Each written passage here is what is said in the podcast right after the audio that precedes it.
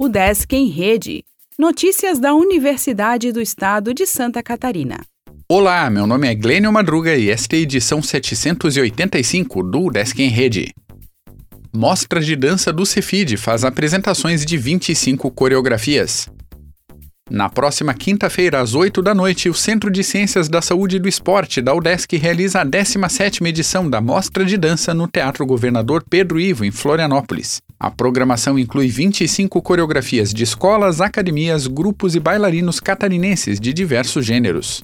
Os ingressos para o público poderão ser retirados gratuitamente no dia do evento, pouco antes do início do espetáculo, por ordem de chegada. É solicitada a contribuição espontânea de um quilo de alimento não perecível para doação a entidades beneficentes. As doações serão entregues ao Comitê de Entidades no Combate à Fome e pela Vida por meio do SESC Mesa Brasil.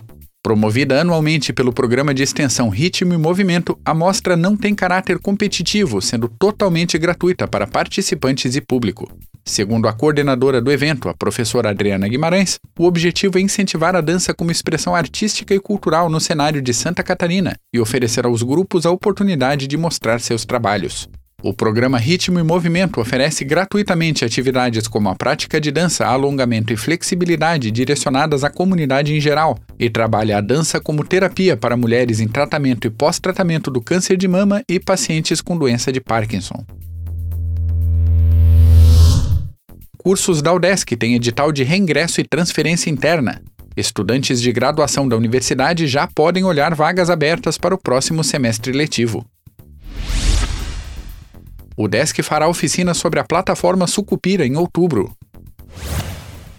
Canal da Biblioteca Universitária aborda normas técnicas.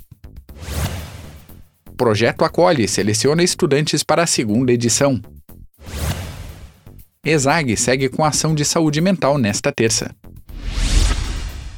O Desk em Rede é uma iniciativa da Secretaria de Comunicação da Universidade, com produção e edição de Glênio Madruga.